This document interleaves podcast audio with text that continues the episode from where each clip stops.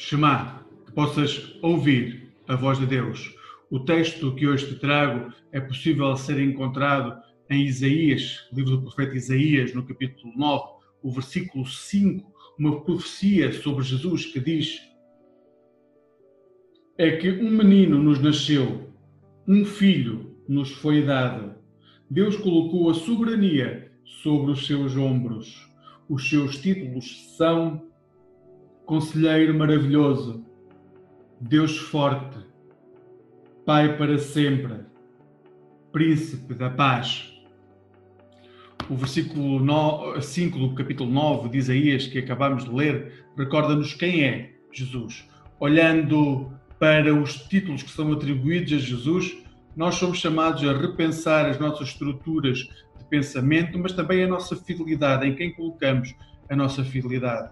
O texto começa por dizer que Jesus é o conselheiro maravilhoso. Nós vivemos num tempo em que todos nós procuramos conselhos.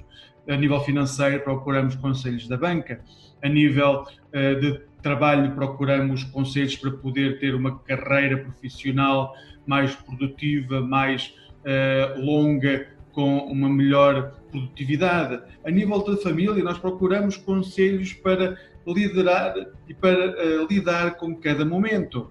Mas queremos que, acima de tudo, todos esses conselhos possam estar acomodados àquilo que são os nossos preconceitos, àquilo que são os nossos anseios, àquilo que são os, os conceitos que nós temos prévios e que ansiamos que sejam respondidos. E tendemos sempre a direcionar as nossas escolhas para aqueles conselhos que vão de encontro àquilo que são as nossas, os nossos desejos e ansiedades.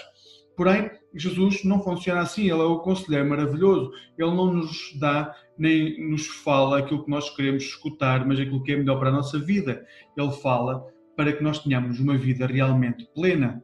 O texto também diz que ele é Deus forte.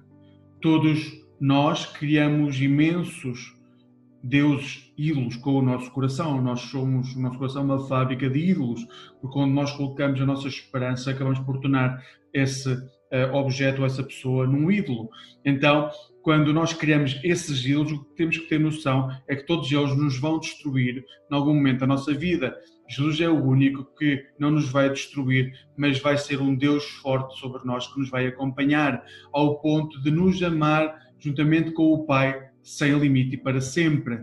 No mundo rodeado por guerra e ódio, é muito bom saber que há um Deus que uh, vem até nós como príncipe da paz que hoje possas celebrar essa paz que Jesus te dá e possas redirecionar para Ele a tua fidelidade, de forma a encontrar sempre motivos de celebrar a vida que Ele te dá.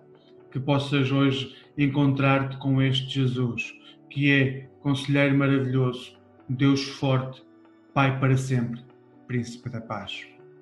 Amém.